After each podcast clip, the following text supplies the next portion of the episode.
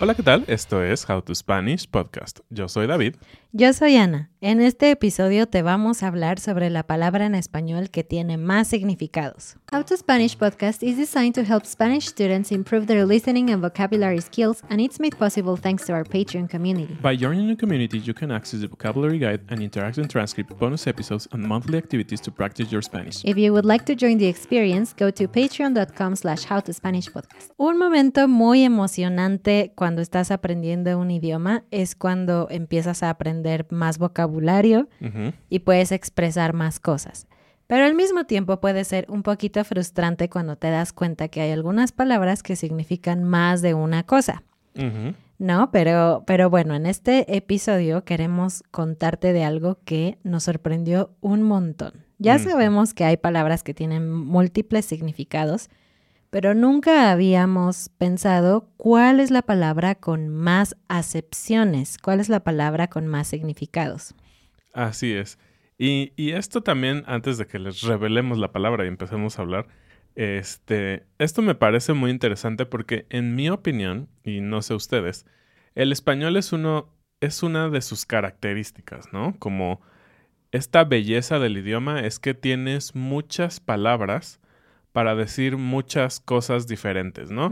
En algunos idiomas a veces sientes, o tal vez soy un poco ignorante, voy a hablar específicamente de inglés, que es el idioma que, que hablo un poquito, eh, sientes que faltan palabras, ¿no? Y que dices, bueno, es que en español, sobre todo cuando comparas con español, ¿no? Ajá. A veces dices, ah, es que en español tenemos esta palabra, eh, estas dos palabras, ¿no? Algo muy sencillo como love, ¿no? Mm, ya Amar sabía. y querer, ¿no? Ajá. Para mí es súper importante esos dos niveles en los que puedes expresar tus emociones y que dices, ¿cómo no tienen, no? O sea, ¿cómo? Claro. O sea, tienen care o algo O, así. o apreciar, pero apreciar y querer tampoco es lo mismo. Exactamente. Entonces dices, sí, el español gana porque tiene un poco más de signific más de palabras, ¿no? Que significan más cosas. Y, y de hecho, como traductora también te puedo decir que siempre que tienes un texto en inglés y lo traduces a español, el texto en español siempre va a ser más largo, siempre. Pero entonces, este es el caso opuesto, ¿no? Es el caso en el cual tenemos una sola palabra con un montón de acepciones. Y por un montón, sí que son un montón. Sí, ¿cuántas son? Según la RAE, me parece que 64 acepciones. son 64. No vamos a hablar de todas. No nos va a dar. No te preocupes.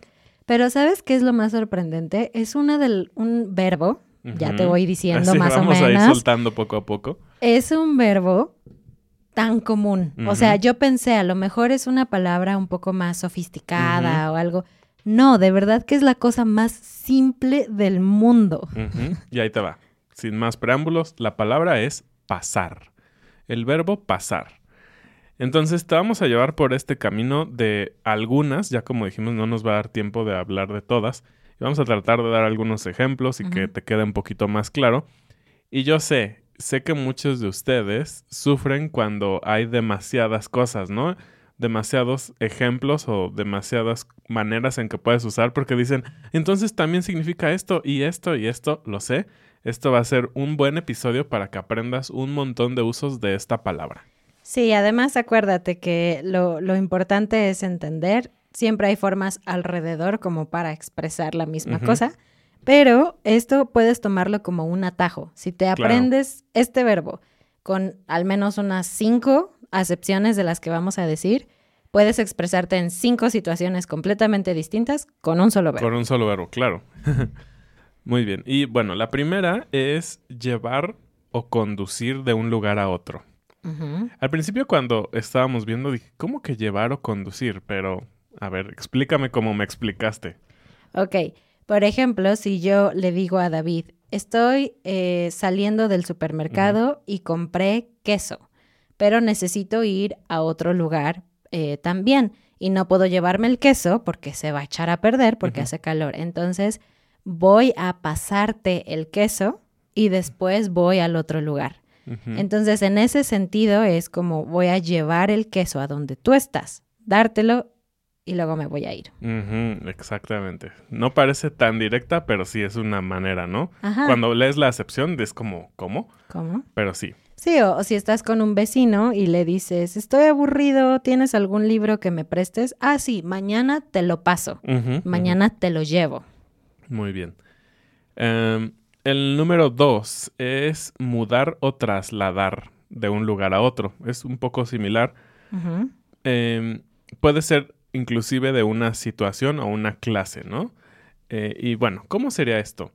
Eh, voy a pasarme de la casa A a la casa B, ¿no? Usaríamos normalmente mudar, diríamos, me voy a mudar de la casa que está en Jurica a la casa que está en Juriquilla, ¿no? Pero puedes decir, me voy a pasar. Y, y ahora que lo pienso es bastante común. Me pasé de Ciudad de México a Querétaro, ¿no?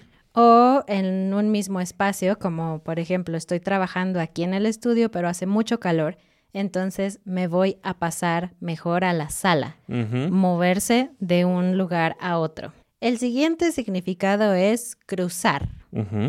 Por ejemplo, puedes pasar la frontera, puedes pasar de México a Estados Unidos y en ese sentido es cruzar. Pero cualquier otra cosa que naturalmente se cruza, como un río, un puente o la calle, puedes usar este verbo. Entonces, vamos a pasar la calle.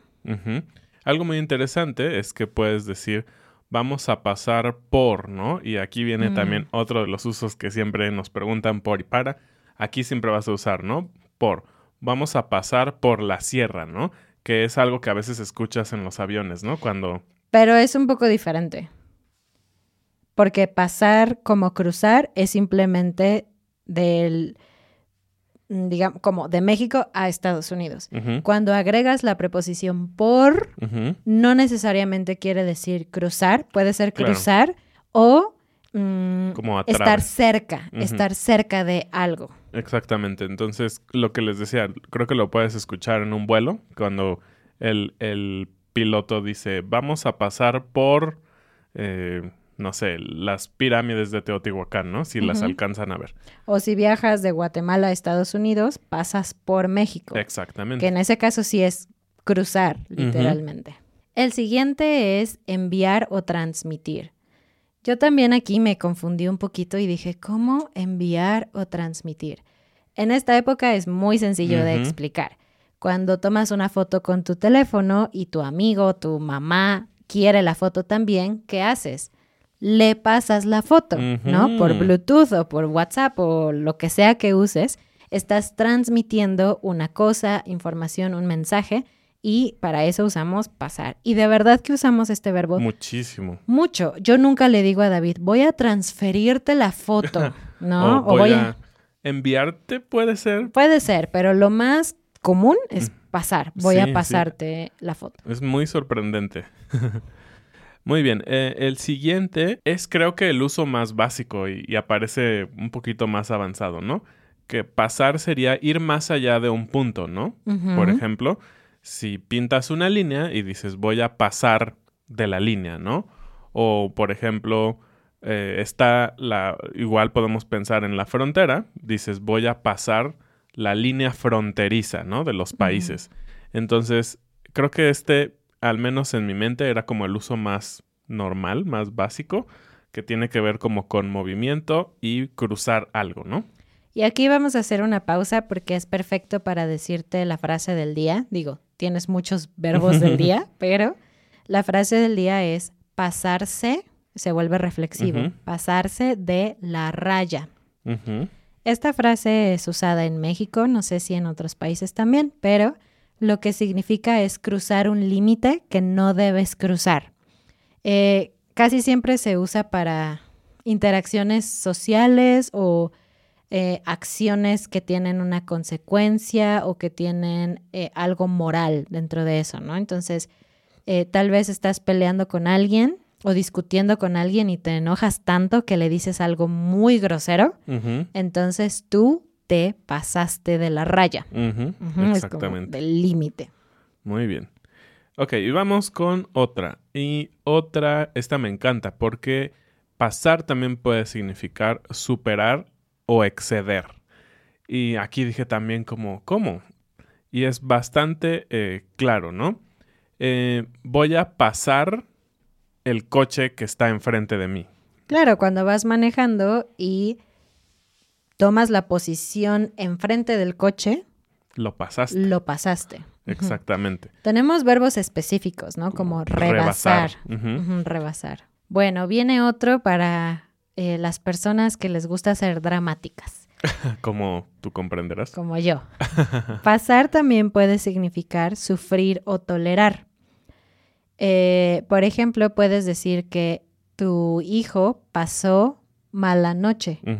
Pasar mala noche, que aquí se juntan dos significados, porque pasar también puede ser estar un, un tiempo determinado en algo, como la noche, la noche es un periodo de tiempo, entonces cuando estás dormido estás pasando la noche durmiendo. Entonces, pasar mal, pas- perdón, pasar mala noche quiere decir que toda la noche estuviste allí y que además no estuviste bien, que no te sentías bien, tal vez no dormiste o estabas enfermo o algo así.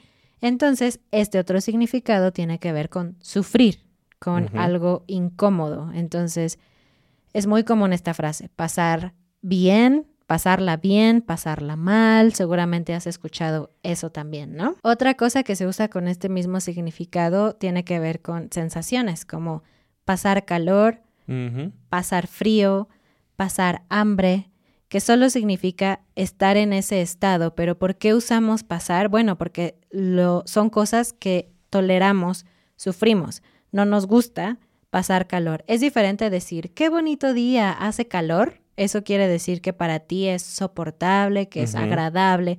En el momento en que cambias y usas estoy pasando calor o estoy pasando frío, es que ya se volvió algo negativo, algo que no te gusta o que es difícil para ti de tolerar. Muy bien. Y el siguiente es llevar algo por encima de otra cosa. A veces yo me acuerdo bien cuando leía el diccionario, leía las explicaciones y me quedaba más duda. Pero cuando hay ejemplos es más fácil. Entonces, llevar algo por encima de otra cosa es como cuando tú dices, me pasé el peine. ¿No? Te pasas el peine sobre el cabello. Porque usaste ese objeto encima de otro objeto, que es el cabello, el Sí. peine, el cabello.